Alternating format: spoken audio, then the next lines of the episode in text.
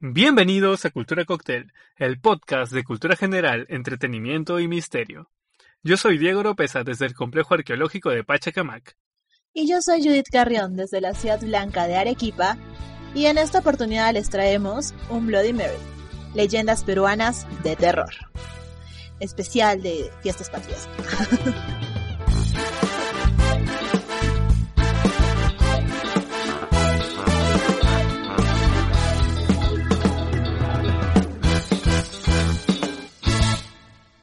En episodios anteriores ya hemos tocado un poco del tema de las leyendas urbanas, las diferencias entre leyendas, mitos, etcétera, y ya hemos eh, podido hablar algunas cuantas, eh, bueno, al menos mencionarlas, que son de aquí propias de, de aquí, de Perú. Sin embargo, hoy día queremos compartirles por motivo de fiestas patrias aquí en Perú, que es 28 de julio de hecho. Sí, mano al pecho y entonen el himno nacional. Exacto. Y qué mejor que poder eh, compartir con ustedes algunas cosas que nos identifican. Y en este caso hemos seleccionado algunas de las más interesantes por regiones, porque para los que sean de otros países y a lo mejor eh, cuando escuchan Perú solamente piensan en Machu Picchu y piensan que todo el Perú es, está alrededor, eh, en realidad eh, tiene, tiene tres regiones principales que son, eh, digamos que la costa, la sierra y la selva, aunque en realidad hay muchas otras regiones naturales que son este Chala, Yunga, Selva Alta, etcétera, que están más orientadas al viaje a mi primaria, te acuerdo digo que profesor Claro, pero Es que es, cierto, el Perú es muy variado en cuanto a ecosistemas y, y estas regiones son muy características por las supersticiones que se tienen. No es lo mismo eh, estar en la costa que en la sierra, mientras que, por ejemplo, en la costa se suele temer más a los fantasmas, que es algo quizás una idea más occidental, en cambio, en la sierra se, se cree más en seres un poco más mitológicos que existen desde el inicio del tiempo, o duendes. En la selva se teme un poco más quizás a los animales o a demonios que son propios de las, de, de la naturaleza. Entonces, cada región va a tener eh, estos entes sobre los cuales se han generado leyendas a lo largo del tiempo. Así que vamos a hablar un poco de ellos y esperamos que les gusten. Empecemos, ¿qué te parece por la costa?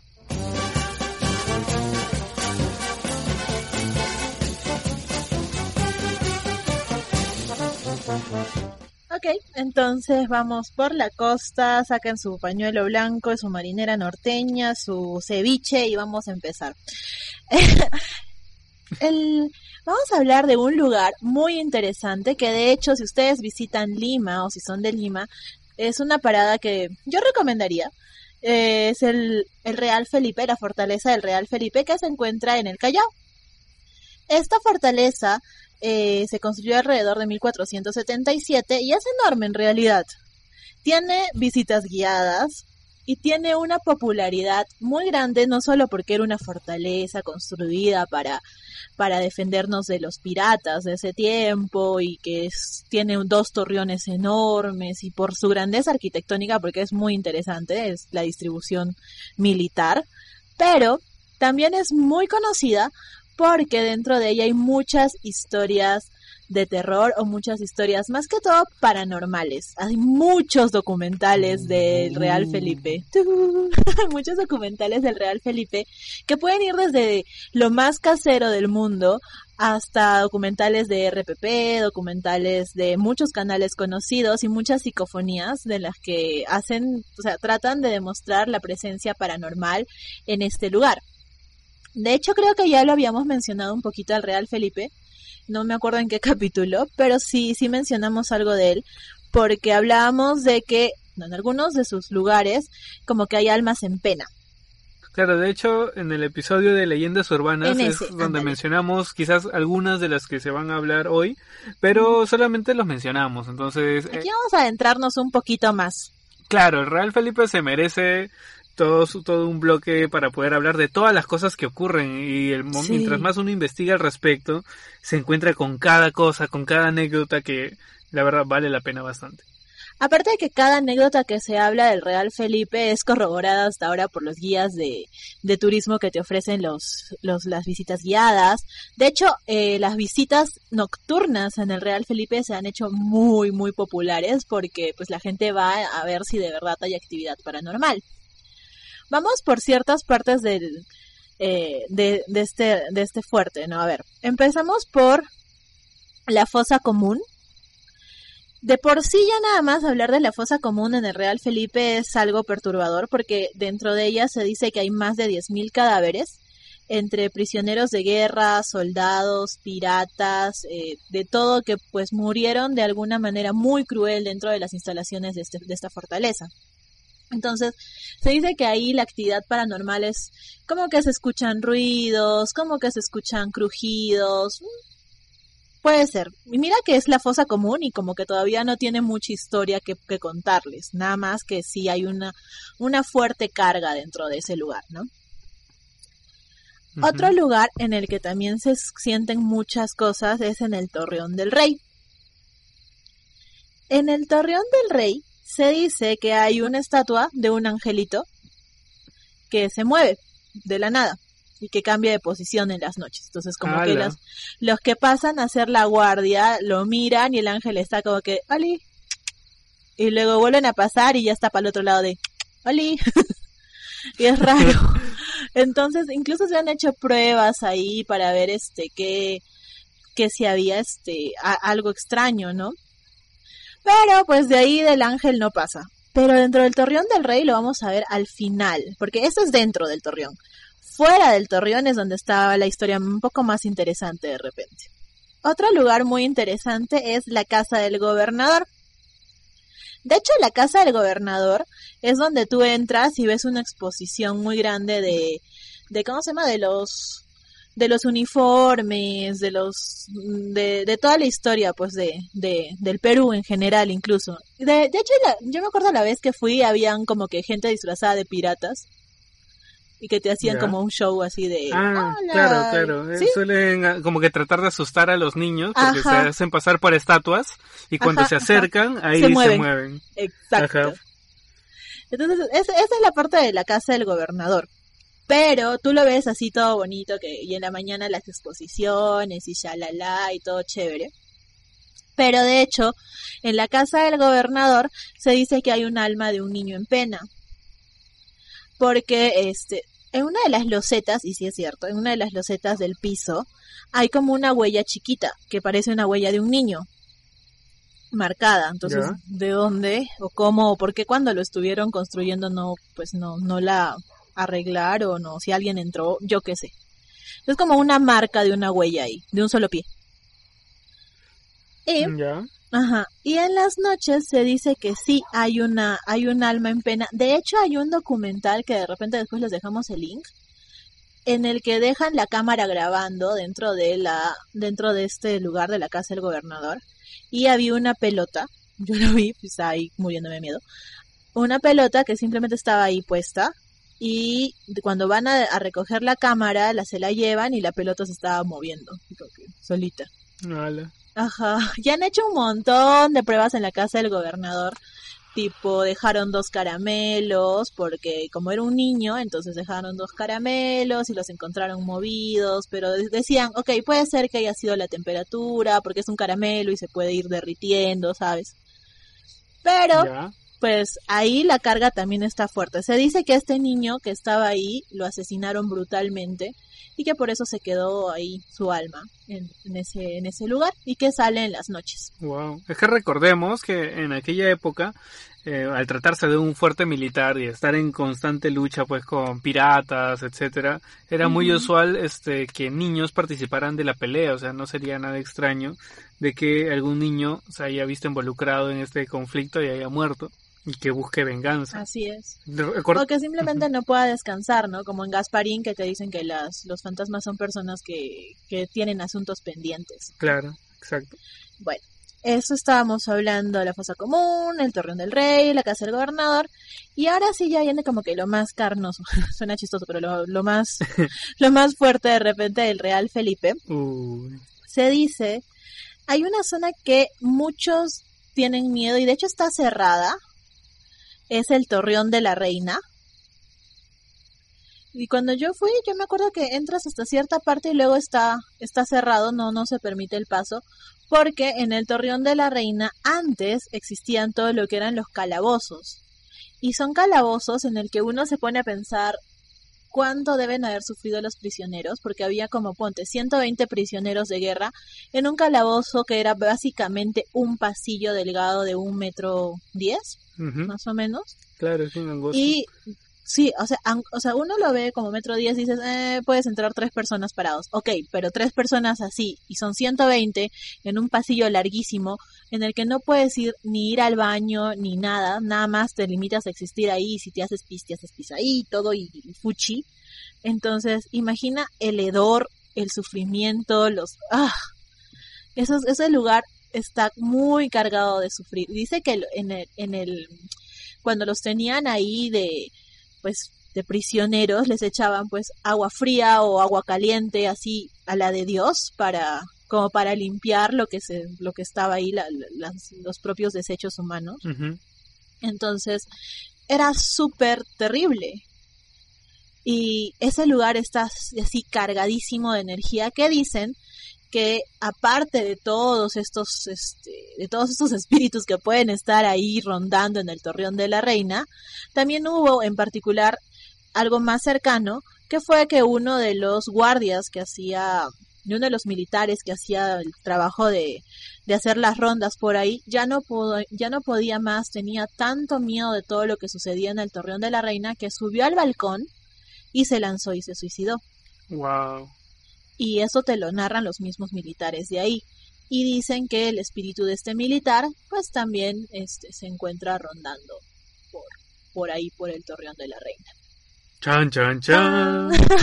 y ahora sí, el más conocido del Real Felipe, como les decía que se acuerdan del Torreón del Rey, pues en la puerta del Torreón del Rey se dice que hay una dama blanca, que dice que sale a la medianoche eh, que no tiene pies y que simplemente se pasea por ahí, por la puerta del torreón del rey, como que tarareando una melodía tenebrosa, así de, no, no, no, te voy a matar, no, no sé, no me sale una melodía tenebrosa, pero una melodía tenebrosa y dice que, no, o sea, flotando por ahí una dama que de repente en su tiempo fue muy bonita.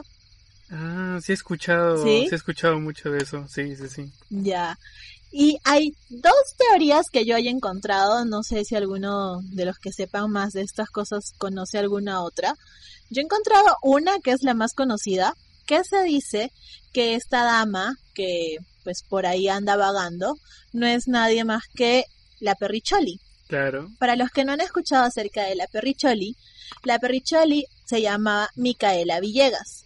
Y Micaela Villegas era la amante del virrey Amat que en ese tiempo es el que, ah, el que vivía por ahí. Y, claro, era una, la mujer prácticamente la más deseada de su época. Exactamente, era, una Nada que rubina. exacto. y ella era la amante del virrey. Se dice que la Perricholi solía esperar ahí en el puente entre la torre y el resto de la fortaleza, en la puerta del torreón del rey. Ahí esperaba al virrey Amat. Entonces dicen que el espíritu de la Perricholi aún se encuentra en la fortaleza del Real Felipe, pues rondando. De hecho, hay varios lugares de Lima en los que se menciona haber visto a, la Perricholi, entonces no sería extraño de que quizás aún hasta ahora se mantenga vagando por lo, o sea, recogiendo sus pasos, ¿no? Podría ser, podría ser. O bueno, ahora si dices que hay varios lugares de, donde está vagando, la Percholi se, se mete unos viajes porque, pucha, viajarse por todo Lima es complicado.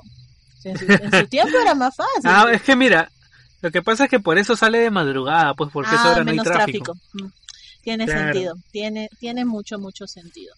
De hecho, la Percholi fue una mujer muy interesante, era cantante, empresaria, actriz, todo era. Claro, era una artista prácticamente súper super completa. Ajá y que tenía, de hecho, muchos, desarrollaba muchos talentos. La mujer tapada en esa época era todo, todo un ícono de, de la tradición peruana. Así es. De hecho, hasta ahora hay muchas tradiciones de las tapadas y todo esto, ¿no?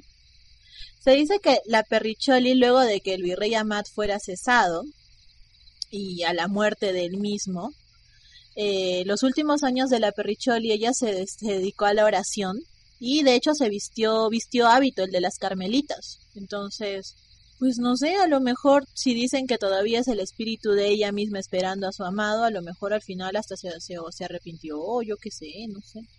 Dejó algo, algo inconcluso con su amado virrey Amat. Exacto. Ese es uno que habla de, de Micaela Villegas, Miquita, que también le decían, que podría ser la que anda ahí asustando soldados. Hay otra versión que no es tan popular, porque bueno, la Perrichotti era bien popular, era un influencer para su época. Entonces, hay otra que habla de las patricias, de una en particular, la patricia, que le ponen así porque viene de patria, por así decirlo, se dicen que eran eh, mujeres de alta alcurnia que pues se dedicaban a, entre otras cosas, a espiar al virrey y a sus planes. Entonces se paseaban por el torreón del rey eh, muy bien vestidas, escuchando las reuniones o escuchando cualquier tipo de eh, conversación que pudiera servirle a don José, a don José de San Martín, a nuestro libertador, para quienes no son del Perú, para poderle llevar, por así decirlo, el chisme, básicamente. Y dice que a una de ellas la, la sorprenden y pues la matan. Y ahí se quedó su espíritu. Entonces dicen que podría ser una de estas mujeres que pues andan llevando el chisme y que fueron sorprendidas y que fueron asesinadas, fue asesinada muy cruelmente, ¿no? Por chismosa. La, por chismosa. A ver, ven, si el chisme es malo. El chisme es malo. el, tip de, el tip de la semana de cultura cóctel, ¿no? Si vas a chismear. ¿no? Sí, no, el, el, tip de la semana de cultura cóctel es: si vas a chismear, que no te atrapen, amiga, por favor. No te queremos pagando después. Chismea, pero chismea bien. Y este consejo te doy porque tu amiga Judy soy. Ok. si tienes un chisme jugoso, envíanoslo también para enterarnos, bueno. también te leemos, te leemos. Bueno, eso sería lo que es el Real Felipe. De hecho, hay, hay un reportaje, no me acuerdo si es el de RPP, creo que sí, en el que hablan de que han venido muchas personas a hacer este tipo de psicofonías y esto que mencionábamos en el Real Felipe y que habían hecho todos estos, este trabajo así de, de búsqueda de fantasmas y que a ver cuánta presencia paranormal había en lugares a lo largo del mundo, incluso que habían estado dentro del castillo de Drácula y así, y que no habían sentido ni ahí tanta carga paranormal como la habían sentido en el Real Felipe. Así que si se dan una visita por Lima, si no son de allá, eh, pues dense una parada. Si les gustan estas cosas, dense una parada en la fortaleza del Real Felipe. Creo que atienden todos los días, en realidad. Yo recuerdo haber ido cualquier día, no me acuerdo. Y este, y hay visitas guiadas de mañana, hay visitas guiadas de, noche. Que pase la, toda la situación y yo me imagino que se normaliza. Es un, es un muy buen lugar histórico y como para, no sé, darte tu curiosidad ahí de lo paranormal. Claro. Bueno, recordemos que estamos en la costa y nada más costeño que el Real Felipe que se encuentra justo en, en el Callao, se encuentra ahí prácticamente al borde del mar cerca del aeropuerto, amigos. Exacto, o sea, está súper, súper accesible en realidad si estás viniendo de, en avión. Pero ahora vamos a, irnos a otra parte de la costa que de hecho está bastante más metida en medio del desierto. Más cerca para donde estoy yo. Exacto, aunque, bueno, sí, sí, un poco esto así como que de camino. Si después de ir al Real Felipe quieres visitar a Judy, eh, te vas, puedes pasar por aquí sin problemas. Claro, excelente. Ahora, eh, vamos a hablar sobre la Huacachina, que es un conocido oasis, de hecho uno de los más grandes o el más grande de América Latina, que es bastante popular como un destino turístico. Sin embargo, esconde una leyenda que se le suele contar a los turistas y que tiene su origen hace muchísimo tiempo. De hecho, este relato proviene desde el periodo incaico, donde mencionaba que había una mujer que se llamaba de hecho Huacachina, que significa mujer que llora, y la cual, este, o bueno, al menos así la conocían, que ella sufría mucho porque su amado muere en la guerra. Entonces ella solía vagar por este desierto y siempre llevaba un espejo, posiblemente que haya sido un regalo de su marido. Y a través de este eh, solía pues mirarse a sí misma porque era de hecho una mujer muy hermosa. Tanto es así que, o sea, habían varios hombres que la deseaban y en una de esas que estaba paseando a solas, al momento de verse en el espejo, se da cuenta de que había un hombre que la seguía entonces ah, empieza a acelerar el paso, ve que el hombre le está siguiendo y ya comienza a correr. En eso de que estaba corriendo, un detalle importante es que aquí en, en esta zona crecen árboles de guarango, eucaliptos, palmeras, y que eh, su vestido se habría atorado en uno de estos árboles y empezó a rasgarse y al momento de correr eh, su vestido empezó a salirse y hasta que, hasta que terminó formando las dunas que hoy vemos alrededor del oasis, formando el desierto. El espejo que llevaba en la mano se le cayó al suelo rompiéndose en pedazos y estos se convirtieron al final en agua, dando forma a este lago. Oh, así, así se formó la huacachina entonces. Claro. Claro, y, es así como se habrían formado tanto las dunas como el lago. Pero ¿qué pasó con la Huacachina, que es esta mujer que estaba siendo perseguida? Ella entra al agua y se termina convirtiendo en una sirena. Por eso hay una leyenda que hasta ahorita eh, indica que hay una sirena en medio del lago que atrae eh, sobre todo a los turistas o a hombres solteros y solos que rondan por ahí. Y de hecho, esto cobra bastante validez porque es increíble la cantidad de muertes que ocurren cada año. Y bueno, últimamente ya son este, muertes que se han podido evitar, pero han sido muchos los casos que han ocurrido dentro de este lago. Dentro de la... ¿Algo ¿Ha habido suicidios dentro de la Huacachina? No, no, no. Hombres que han muerto por entrar al lago. Ah. Voluntariamente. A ver, hablemos un poquito de la Huacachina para los que no la conocen y saber un poco más eh, al respecto. Ya mencionamos que era pues un destino turístico y es que es un oasis, o sea, es, claro, es, es muy bonito, queda como unos 5 kilómetros de la ciudad. Tiene vegetación en la zona de donde está el lago y todo el resto son dunas, es desierto. Y hay muchos paseos en estos, eh, en los tubulares que son estos autos que pueden recorrer las dunas y de hecho eh, fuera del lago existen muchos accidentes y muertes por este tipo de paseos, que es, un destino turístico. Creo que todos los que hemos ido lo hemos hecho, pero aún así hay un porcentaje de muertes que se dan constantemente, pero esas digamos que no, no las estamos ligando tanto a lo de este ente que sería la sirena de la Huacachina, sino que vamos a centrarnos un poco más en el lago en sí mismo, que es donde habita. Eh, algo curioso es que este lago tiene aguas medicinales.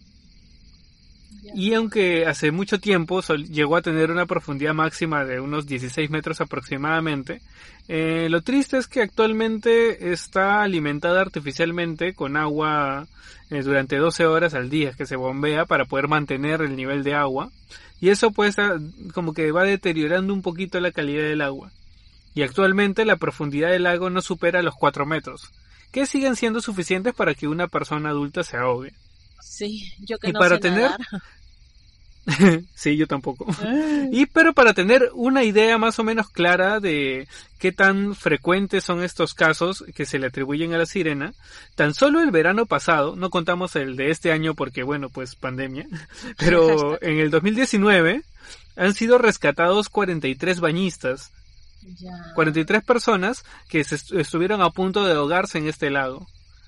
Algunos de ellos, eh, bueno, decían que se vieron atraídos por una imagen, y lo cual es algo que podríamos tratar de justificar diciendo que alrededor de este lago existen pues varios bares, discotecas, hoteles y entonces como hay una vida bohemia y nocturna muy activa donde vienen muchos turistas y jóvenes, entonces bueno uno podría decir no fue es causa del alcohol que estaban yendo y creyeron ver algo y por eso se metieron al lago, etcétera.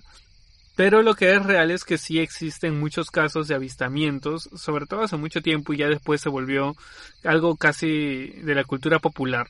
Pero eso no quita que aún así sigan pasando cosas raras, como por ejemplo hace no mucho, o sea, tan solo un par de años, eh, cientos de tilapias, que es un tipo de pez, aparecieron muertas en la laguna, flotando de la nada. La causa era desconocida, aunque se le atribuía una posible intervención del cloro porque estaba siendo bombeado artificialmente este lago. Pero no deja de ser un, evento macabro poder este, llegar al lago y ver cómo está, hay cientos de peces flotando muertos en, el, lago. Esto siento como que una señal de mal augurio de, o de, muerte. claro. Claro, por eso recuerdo cuando cuando fuimos con, mis amigos de la universidad, nos advertían de que no vayamos a solas por, por el lago, porque si habían habido casos de jóvenes que habían sido como que incitados a entrar a la laguna de la nada y que se le atribuía los poderes de esta bella sirena. Man, ya, es como que te atrae, como, como, claro, como literal el canto de la sirena que te atrae así de, véngase. Claro. Man, ya, no, no, no sabía eso. Pero la Huacachina es, es un oasis, es, hermoso. Sí, sí, o sea, es de hecho es un destino turístico muy recomendable, hay muchas cosas que hacer, así que si tienen tiempo mm, es un es un buen lugar al cual ir ah, después de la pandemia. Sí, definitivamente. Bueno, y quizás reactivemos, reactivemos el turismo. Pero en el Perú, eh, bueno, en la parte de la costa, por ejemplo, sí, como dices, hay muchas, muchos mitos eh, de brujas, de mm, de, de sirenas, de... fantasmas, cosas así. Por ejemplo, más abajo creo que están también las brujas de Cachiche. Claro. Eh, más cerca a mi ciudad está las brujas de Huancarqui y así que son como como hay un montón de historias pero como decías al inicio con una influencia un poco más europea porque estamos hablando de la costa Claro, es que son, eh, digamos que costumbres que trajeron los españoles que se asentaron principalmente en la costa. Así es. Entonces, por eso es común encontrar cierta superstición occidental eh, aquí en la costa, mientras que en la sierra y en la selva son costumbres este, un poco más este, propias de la región. Y eso es lo que vamos a ver ahora.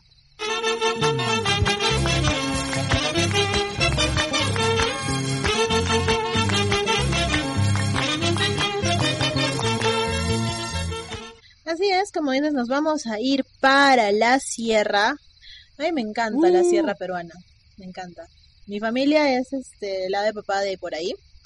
Y te traen unas historias también. Hace un rato mi papá me hablaba, le dije, papá, a ver, ¿sabes qué? Voy a hablar en el podcast de, historias de mitos de Perú, del Perú. A ver, cuéntate una. Y mi papá nada más me hablaba de los condenados y de estas cosas. Que obviamente en la sierra los, las historias las usan más como para advertirte de que no te vayas solo a muchos lugares porque es muy peligroso eh, o de que le tengas mucho respeto a los muertos. Se tiene una cosmovisión en la sierra muy eh, no sé muy profunda acerca de, de, de la influencia de los muertos de la por ejemplo del Hanan Pacha del Uku Pacha y del Kai Pacha que es toda la cosmovisión andina. Ajá, toda la cosmovisión andina, que eh, lo que acabo de decir en quechua significa el mundo de arriba, el mundo de abajo y el mundo de acá. Entonces siempre te hablan de que se tiene que tener mucho respeto al, al a las almas, ¿no? A lo, a lo que está, a, lo, a las personas que fallecen. Y que si se te aparece alguien, pues no, no lo tienes que seguir. Otro tip, cultura cocktail, no sigan, si los llaman, no sigan. Y hay una, hay un mito muy popular que de hecho es básicamente de la parte sur, que es más o menos cerca de donde estoy yo, que es Puno, y que se extiende incluso hasta Bolivia. Estoy hablando del Cariciri, que dice que es un personaje mítico de la región andina Aymara, y se le conoce con los nombres de Cariciri, Cariciri, Cariciri o Liquichiri y que cuya traducción entre el quechua, el aymara y esto nos daría como resultado el chupador de grasa. Uh, esto nos recuerda ya una historia de la que ya hemos hablado. Exacto, que en otras zonas es denominado como el pistaco, o sea que es el pariente cercano del pistaco o del ah, ñacac. No sé si escucha el ñacac o el caricari. Ya, ese, no lo he escuchado, pero si quieren escuchar un poco sobre el pistaco, la jarjacha y otras leyendas, Recuerden eh, escuchar nuestro episodio número 6 sobre leyendas urbanas. Así es. Y se dice que el Cariciri es descrito por los indígenas de la zona como un ser antropomórfico, o sea, que se parece al ser humano, de pelo amarillo, gigante, cruel y exclusivamente nocturno. Al encontrarse con él, cualquier persona empieza como que a sentirse hipnotizada y mareada, lo que en el spam, lo que, o sea, en el medio del miedo se aprovecha por el cariciri, el cariciri se aprovecha de que, de que entras en pánico y te extrae toda la grasa del ser humano, o sea, te extrae todito, todito. Y no es una liposucción, amiguitos, por si alguien está pensando ahorita en, listo, me voy para Puno y me ahorro la lipo. Eh, no, no. Porque el cuerpo humano, el cuerpo humano tiene grasa buena como grasa mala. Lo que hace el Cariciri es, no te va a decir, a ver hijito, te estás sobrando grasita aquí, yo te la quito, tú tranquilo, relaja. No, te saca toda la grasa, absolutamente la buena, la mala, todo. Y te deja en un estado de agonía total. Oh, Se afirma que antes de la conquista española, el Cariciri era un ser maléfico invisible, causante por lo general de las enfermedades consuntivas, aprovechando el sueño de las víctimas, a las que con un pequeño corte, como queda dicho, les extraía toda la grasa, pero después de la conquista, impresionados los andinos de, con ver degollar a, a los ajusticiados y reducir el cadáver a cuartos, creían que el verdugo era un ser extraordinario, malvado, una representación del Cariciri. O sea, cuando ya los, los andinos veían cómo había la tortura española, ellos pensaban que el verdugo era una representación del Cariciri. Ah, Ajá, lo, lo asociaban a eso. Que terminaba su sangrienta faena y andaba en las noches vestido con el, con el hábito despojado del difunto y aún lleno de tierra y sangre, es decir, y se cubría la cabeza con un capuchón, que solo dejaba al descubierto su rostro pálido como la muerte y sombrío como la noche. Es decir, que después de la conquista los andinos asocian tanto este terror que metían los, los, los conquistadores y pensaban que los verdugos eran como la representación del Cariciri y de hecho los ligaban mucho también a la iglesia. Por eso es que la capucha. Y decían que incluso por eso se transgiversa un poco la leyenda del Cariciri y se dice que no solo te sacaba la grasa, sino que también comía carne humana. Ya. Ajá. Ah, mira. Ajá, entonces como que se va transgiversando, por eso es que hay dos puntos de, inflexión, antes y después de la conquista. Se dice que el Cariciri llevaba en la mano una campanilla, que era como que la iba sonando y era una campanilla de un tono muy lúgubre y que anunciaba también este la muerte, ¿no? La muerte de la persona a la que le iba a quitar la grasa. Y que su preferido, su platillo preferido era devorar niños. Entonces, eh, bueno, este, este sería el Cariciri.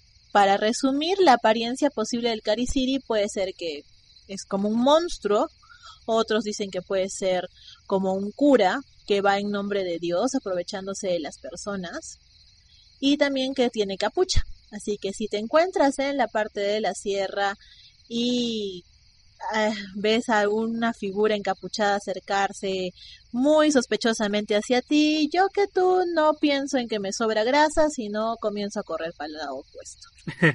Ese es el cariciri, amiguitos. Así que ya saben, la zona altoandina le tienen mucho miedo a esto. De hecho, como decíamos que era familiar del pistaco, durante un tiempo se decía que podría haber sido no solamente, que mucha gente de hecho se hubiera aprovechado de este tipo de leyendas para realizar crímenes y de hecho traficar con grasa, porque sí se puede, la grasa, la grasa humana es comercializada hasta ahora por el mercado negro, entonces. Y es cara. Mm. Ah, man, ya. Sí, de hecho es cara, sí, sí se vende grasa. Entonces por eso decían que puede haber sido aprovechado este tipo de leyenda como el pistaco, como el cariciri para hacer una venta ilegal de grasa. Claro, porque sí hubo un, durante un tiempo, sobre todo, hubo un tráfico, un tráfico bastante fuerte de eso. Salían en las noticias, incluso que se capturaban eh, bandas que se dedicaban a esto. Y que se autodenominaban pistacos. Exacto, sí, sí. Entonces, Y así como estas, de hecho, hay muchas creencias de, de entes sobrenaturales. Y ya mencionábamos que, por ejemplo, los duendes eh, son muy populares en la sierra. Un ejemplo fue el Muki, del cual ya hablamos un poquito en nuestro episodio sobre leyendas urbanas, pero vamos a hablar hoy día de una criatura sobrenatural que se llama el Apayimai. Imagínate que estás caminando por un por el campo, por, por, las chacras, por los cultivos y de la nada empiezas a escuchar un llanto.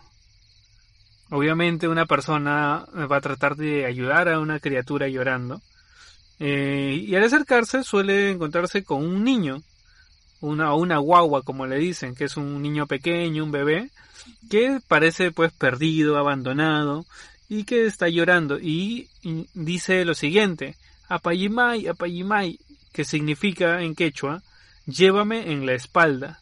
Es por eso que se le conoce con este nombre. Entonces, las personas, al escuchar esto y compadecerse del niño, pues lo cargan y lo, se lo llevan en su espalda, ¿no? En, en las alforjas que suelen llevar, pues, sobre todo las mujeres. Las yigyas les dicen, ¿no?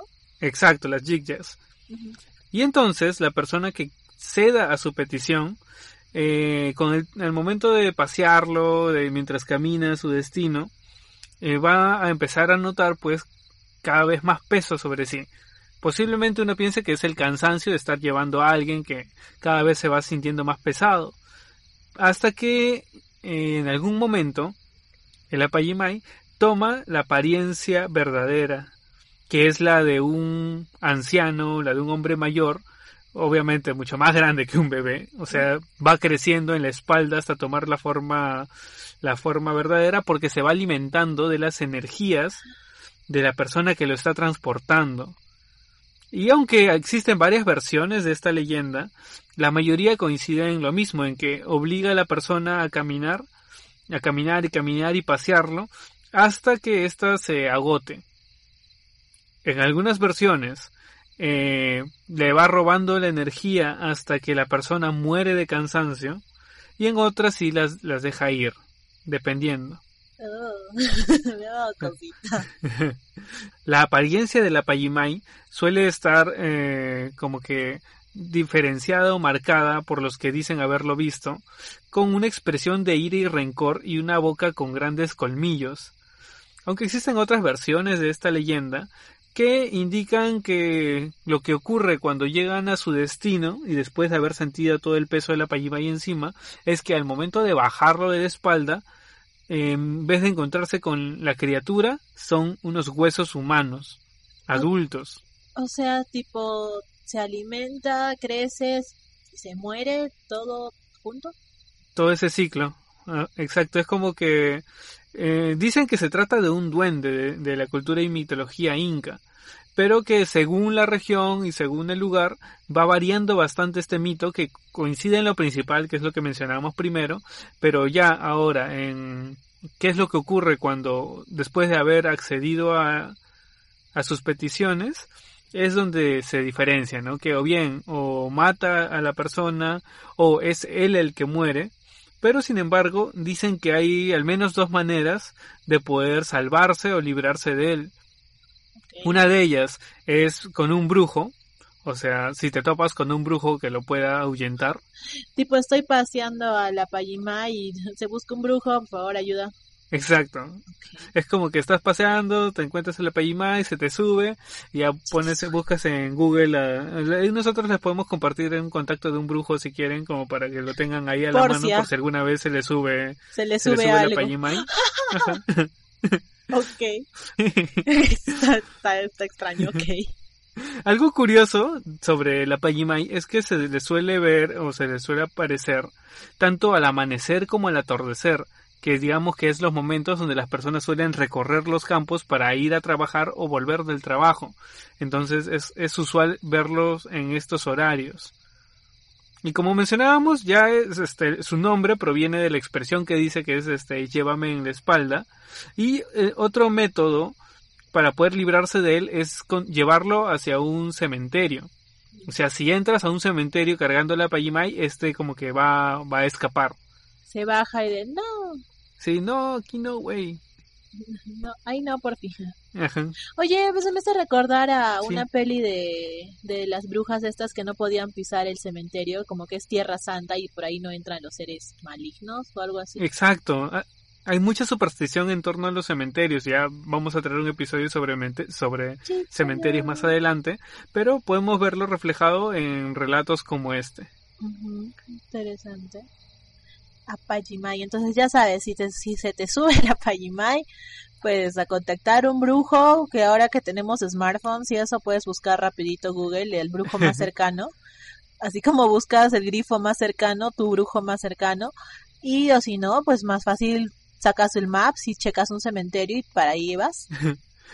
Claro. Y traten de evitar pues las zonas con, digamos, con vegetación alta o con pequeños bosques porque es ahí los lugares donde se suele esconder el apayimay. Es que es muy raro que si te vas por ahí se te aparece un niño, no, sé, no, como raro. Claro, o si te dice que lo cargues en la espalda, pues eh, dices no, te, llevo donde tu mamá y, ya, pero no lo cargues en su espalda, obviamente. Ok, ah, ya, mira, mm, sabes que tengo lumbalgia, entonces no, puedo, sorry. No sé. Oye, pero debe ser bien triste la vida de la Payimay, O sea, que sea un viejito y un, duende todo feo así, y que nadie lo quiera cargar, él solo quiere pasear, o sea... Ay, lisura. Claro, entonces por eso se hace pasar por un niño que todos quieren cargar y entonces así ya lo pueden pasear, porque recordemos que hay versiones en la cual no es necesariamente un ente maligno, es un ente que, o sea, solo quiere que lo paseen y ya, y a veces es feliz con eso y se muere y ya. Como que le cumple su deseo y se muere. Sí, algo así. bueno, pero recordemos que estos son versiones, porque en algunos lugares sí es, es muy temido porque puede llegar a matarte. Claro, y ahora que ves esto el negocio de la de la actividad fantasmagórica y de la Payimay debe estar bien bajo, ¿no? Porque con esto de la cuarentena... Claro, ya no hay turistas, ya no, hay, gente... No hay gente que te pase, tipo te ven alguien te dices, amigo, ¿me puedes llevar? Y, tú corriendo, no, oye, hay toque de queda, cholo, corre, corre, no puedo ahorita. No, sí, debe estar bien bajo. Pero bueno, ya hemos recorrido la costa y la sierra y ya nada más nos falta la rica selva, ¿sí? de la selva, sus leyendas. Vamos a la selva. Vámonos a la selva.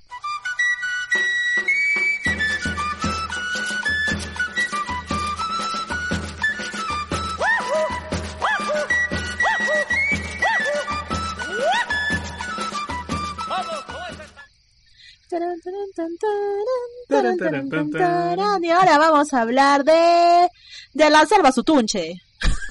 Literal. Uh. Claro, esto lo llegamos a mencionar apenas, pero, o sea, en realidad tiene mucho, mucho trasfondo. Es una, historia súper, súper popular y de hecho es bastante temido. Sí, es muy temido y es, y tiene muchas versiones también. Se dice que el tunche vaga en la selva en las partes en las que son muy solitarias y que cobra vida así de la nada, se te aparece, y que se dice que en vida fue un hombre que vivía muy atormentado y que puede que haya muerto en situaciones muy, muy feas, ¿no? Muy violentas. Ahora, en general, términos generales, el tunche dice que se acerca a uno sin emitir ningún sonido, pero cuando llega emite un silbido muy desgarrador que anuncia la muerte de la persona a la que estás echando. Se dice que así tú huyas del tunche, eh, te comienza a perseguir silbando cada vez más y anunciando que te está persiguiendo. O sea, por más que tú huyas, siempre vas a sentir la presencia del tunche. Se dice que han habido gente, ha habido gente que sí ha, llegado a, escapar del tunche, pero que con el paso del tiempo se vuelve loco y que incluso llega a botar espuma por la boca y sufre de delirios a causa de la experiencia que ha sufrido por haber sido víctima del tunche.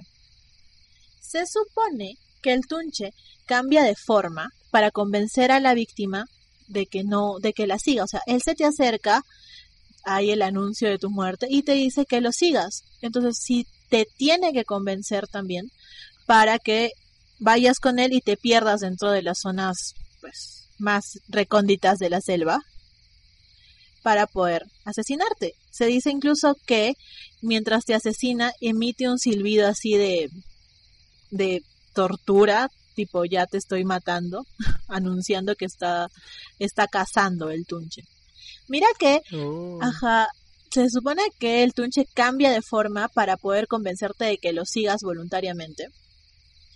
Pero la forma del tunche es muy particular porque si bien es cierto cambia de forma, como es como un dito, como un Pokémon que cambia de forma, pero así como en Pokémon había un dito falladito, Lit, el tunche puede cambiar completamente de forma menos las patas, sus pies. Ah, ok, ok. Que son siempre en, en forma de cabra. Y estas no las puede cambiar. Esa es como que la, la manera en la que podrías identificar si de verdad es lo que se está haciendo pasar o es el tunche, porque trae siempre las patas de cabra. Claro. Ajá, así que tip cocktail otra vez. Si te encuentras con una chica muy guapa en la selva que te está diciendo que la sigas, mírale los pies. Primero. Si trae pies de cabra, Nel, huye. Huye, amigo. Entonces, bueno, se supone que eh, te lleva, te asesina y siempre lo característico del tunche es el silbido. Hay este, hay algunas versiones en las que dicen que puede ser también algún alma eh, en pena que está acaba de fallecer o que se encuentra ahorita ese cuerpo en agonía entonces, cuando se escucha este silbido es que está como naciendo un tunche de alguna manera y la gente se persigna en señal de respeto por los muertos. Y que y aquellos que dice que no se persignan o que pues de repente no muestran el respeto que deberían al, al alma que está yendo en su camino hacia el más allá, eh, se les aparecen estas almas en sueños a decirles, o sea, a, hacerlos sentir mal, a, como que a, atormentarlos en sueños. De que esa es también una versión del tunche, como por ahí. Y hay otra versión del tunche que es muy parecida, pero de hecho se parece tanto al tunche, pero los, los pobladores de la selva, que de hecho el tunche es muy popular en Ucayali, Madre de Dios, por ahí y estos pobladores han bautizado a un ser muy parecido como el maligno. Se dice que el maligno es idéntico al tunche, excepto que el sonido que emite su silbido es más corto y más insistente. O sea, no es un silbido largo y lúgubre, sino es como que un silbido de más cortito, pero más, más este, más aterrador, más insistente y que te persigue por mucho más tiempo y que se dice que la forma que tome este maligno que se parece al tunche es como la materialización del alma de una persona mala. Mientras más mala tú seas, más fea es la materialización del maligno que se te presente. Ah, mira. es, es, una buena manera de poder decir, oye, ¿a ti qué se te presentó? Y ya con eso más o menos ya sabes, mm, te miras así de... Saca tu cuenta. Mm". Y no, yo estoy haciendo la, la que se llama la pose del, del meme, de... Mm, querida. Pero sí, esas son las versiones diferentes del tunche, que básicamente se caracteriza por el silbido y porque te quiere convencer de que lo sigas a perderte dentro de la selva. Y que como, como este consejo te dejan de que no debes de tener también igual que en la sierra mucho respeto para las almas que están en su camino hacia el más allá. Claro, es que en la selva se, es muy usual, digamos, que estas historias de seres o criaturas que se aparecen porque, o sea, hay mucho este sentido de lo inexplorado, de de como que uno invade el territorio de, otras criaturas, que, o sea, al ser tan densa, tan vasta, que no ha podido ser recorrida en su totalidad, es que genera todos estos mitos. Quizás hay cosas que pasan que no pueden explicarlo, que dan inicio a todas estas historias, como por ejemplo, es lo que vamos a ver un poco con el Chuyachaki el Chuyachaki es un ser mitológico en algunos, la mayoría lo describe como si fuera un duende o un pequeño demonio que dicen que tiene la habilidad de, similar a la del Tunche de cambiar de, de apariencia para, con el objetivo de matarlos. Según el mito, o sea, cambia de apariencia para tratar de acercarse, por ejemplo, como si fuera un, un pariente, un conocido, un ser querido principalmente. Pero bueno, esta vez es, digamos que es un poquito más pro porque no tiene el defecto de, de, la de la pata de cabra. Sin embargo, la criatura en sí, sin transformar, sí tiene una característica eh, única que es que solamente tiene un pie humano y el otro suele tener un pie de un animal, entonces camina disparejo. Algo que se puede notar un poco cuando se transforma, en que camina de una manera un poquito diferente, como que arrastrando un poquito el pie, etcétera.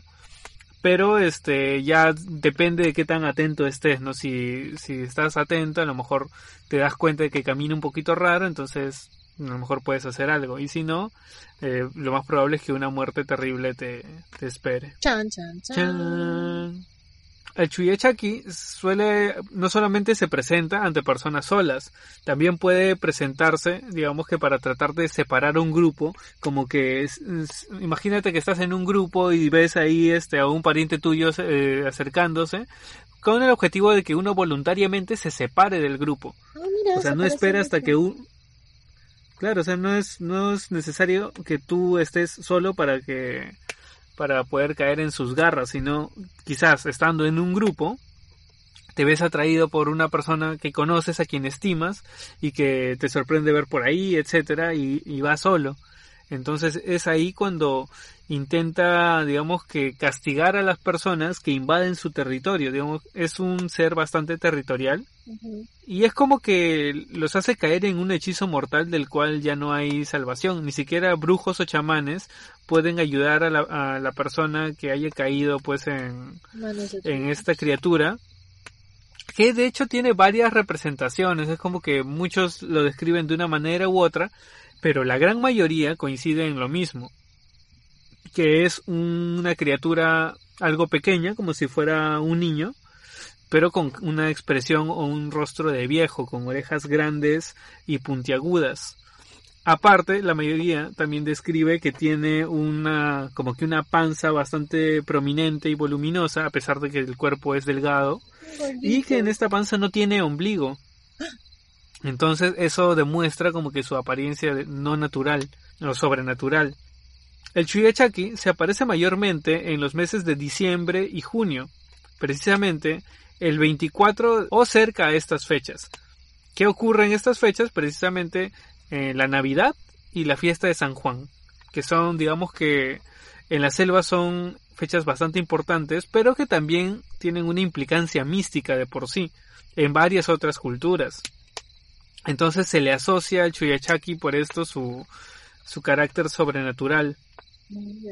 Sobre todo muy pagano para parecerse en Navidad. Exacto, aunque recordemos que el 24 de diciembre tenía su origen en la fiesta del sol. El sol invictus. Claro, o el sol invencible. Y entonces eh, se aparece, digamos que en estas fechas.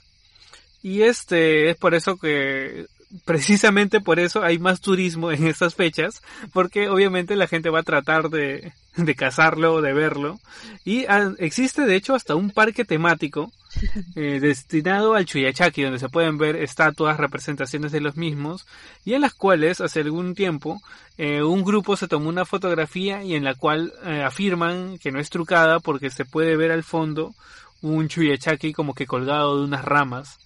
Y que de hecho sí, sí lo ves y tiene una apariencia así como que de un duende medio demoníaco por, por la representación que tiene. Y ahora si nos ponemos a analizar el porqué de su nombre, vamos a ver que este de, hecho deriva del quechua. Chaki es pie. Claro, Chaki es pie y Chuya es disparejo. O sea, pie disparejo porque solo tiene un pie humano y el otro pie suele ser de otro animal. Puede ser de un chivo, de otorongo o hasta de tortuga se dice que hay muchos chuyachakis, no es un solo ente que ataca a sus víctimas, sino que es como si fuera una raza que se incluso se les ha visto reunidos. Existe un testimonio de un cuidador que afirma en sus rondas haber visto como que una fiesta, un bacanal así de, de estos chuyachakis que estaban reunidos, estaba e, era, era, era un desmadre.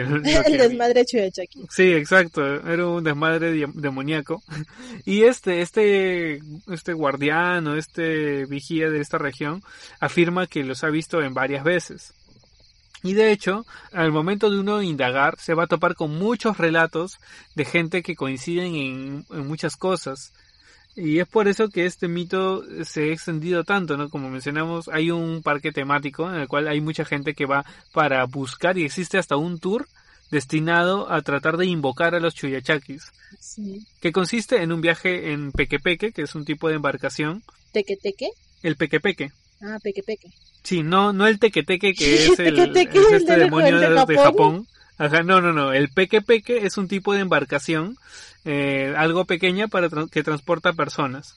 Ah, okay. Que no es tan pequeño porque sí está destinado para grupos.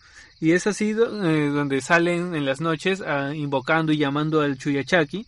Y mucha gente asegura escuchar ruidos de cosas que se mueven y, y esta sensación de estar siendo vigilados. O sea, este el Chuyachaki de hecho tiene mucha similitud con el Tunche. Claro, de hecho se dice que el Chuyachaki, al igual que el Tunche, o sea, se, se transforma en algo y luego toma una apariencia diferente. Por ejemplo, si es que son cazadores, suele convertirse en un puma o en una bestia salvaje para tratar de atraer al, cazador y llevárselo, no solamente personas, a diferencia de, del tunche. Es que es como que sabe leerte para saber en qué, en qué se puede convertir. Claro, se puede transformar en cualquier cosa, no solamente en una persona. Digamos que es una de las cosas que lo puede diferenciar. O sea, algo que, que sabe que a ti te va a traer, este se transforma en eso. Interesante.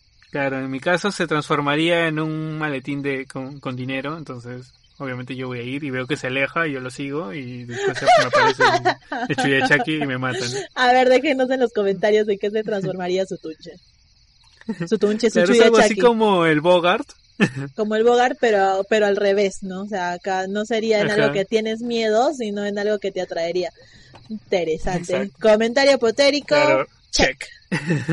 y con esto tendríamos Costa, Sierra y Selva y de hecho hemos dejado muchos otros mitos y leyendas. ¿Mitos y leyendas? Sí, sí, de hecho hay algunos, ya mencionábamos que, o sea, los mitos buscan explicar algo y hay algunos mitos este, que vale la pena mencionar, pero en esta ocasión estamos centrándonos un poco más en leyendas de terror. Para encajar todo en un mismo formato. Y ya en otro episodio sería interesante hablar de los mitos, que de hecho hay algunos muy interesantes. Mitología peruana, rules, ¿ah? Hay muchas cosas muy interesantes. Ya lo estaremos viendo en otros, en otros capítulos. Pero ahora sí, nuestro especial de fiestas patrias, con eso estaría dándose por cerrado. Y vamos a tener seguro una segunda parte porque hay muchas más historias por ahí. Sí, hemos filtrado demasiado. Y si ustedes tienen historias también, cuéntenoslas, que también las vamos a estar leyendo de repente y por ahí vamos investigando un poquito más. Claro. Pero no nos queremos ir de este especial de fiestas patrias sin darles una recomendación en esta oportunidad un poco más peruana, por así decirlo. Bastante peruana. Y queremos recomendarles que se hagan un pisco sour y que brinden con nosotros, pues. ¿Sí o no? Salud. Salud. Pero, ¿qué pasa con los que no saben preparar un pisco sour? Para eso estamos aquí, yo, la etílica, digo, su amiga, para poderles dar una, una receta de pisco sour súper sencilla. A ver, vamos a hacerlo por medidas para que me entiendan más o menos pueden tener tres medidas de pisco, una medida de jarabe de goma, que es para darle el, dulcecito al, al, pisco sour, una medida de jugo de limón y una clara de huevo. Nada más la clara y no le van a echar todo, por favor. O sea, nada más la clarita, poquito, para darle consistencia y cuatro cubitos de hielo o por ahí lo que ustedes quieran. Y si tienen coctelera, pues denle la, la mezcladita correspondiente y si no también la pueden licuar, pero queda mucho mejor en coctelera. Así que fácil. Tres de pisco, uno de jarabe de goma, uno de limón, la clarita de huevo y el hielito. Y ya está. Y cuando lo sirven, si tienen amargo de angostura, unas cuantas gotitas encima y listo. Perfecto. Salud con eso. Ah, y si es que las medidas quizás este no les, les resulten muy familiares y prefieren en mililitros o algo por el estilo, eh, les, les quiero recomendar una aplicación que está tanto para Android como para iOS que se llama Cocktail Flow. Y ya que nuestro podcast se llama Cultura Cocktail, pues en algún momento teníamos que hablar de cócteles y de tragos. y esta aplicación de hecho es muy buena para conocer nuevos cócteles. Eh, pueden descubrir quizás algunos que no, que no conocían. Obviamente el pisco sour se encuentra presente. Está no solamente los ingredientes, sino que te, te indican también la preparación. Uno escoge la cantidad de porciones y en esos, y se va reajustando las cantidades de los ingredientes. Y así como la preparación. Uno puede decidir si lo quiere ver en mililitros, en onzas, en medidas e incluso consejos para la preparación. Entonces es una aplicación bastante completa, es, es muy buena y este, si les gusta todo este tema de los cócteles es súper recomendada. Algunas son de pago, pero sin embargo el uso gratuito debería ser suficiente para la mayoría. Perfecto. Entonces no hay excusa para no preparar su pisco sour y brindar con nosotros mientras se ven alguna alguna película, alguna algún documental peruano. Así que, pues, salud. Exacto. Salud, salud, salud. Y esto sería todo por este episodio. Esperemos que le haya gustado. Y ya estaremos en contacto la siguiente semana con un tema totalmente diferente. No se olviden de seguirnos en nuestras redes sociales. Ya saben que estamos en Facebook e Instagram como Cultura Cocktail o Cultura Cocktail Podcast. Y también pueden escucharnos en todas las plataformas que cada vez estamos abarcando más. Desde iBooks, Spotify, Apple Podcasts, Google Podcasts, eh, Tuning Radio. de hecho, hasta en el navegador ponen Cultura Cocktail y les va a salir. Van a poder ponerle play desde el navegador también. Eh, o en YouTube también tenemos nuestro canal donde si quieren ver quizás algunas imágenes sobre lo que estamos hablando van a poder encontrarlo ahí para que sea algo un poquito más visual o en nuestra página de Patreon en la cual solemos subir imágenes relacionadas de cada episodio la, junto con la descripción. Aparte ahí podrán también informarse un poco más sobre los niveles con los que contamos a partir de un dólar para poder acceder al contenido adicional y exclusivo para Patreon. Así que los esperamos por ahí. Eso sería todo por esta vez y adiós. Adiós.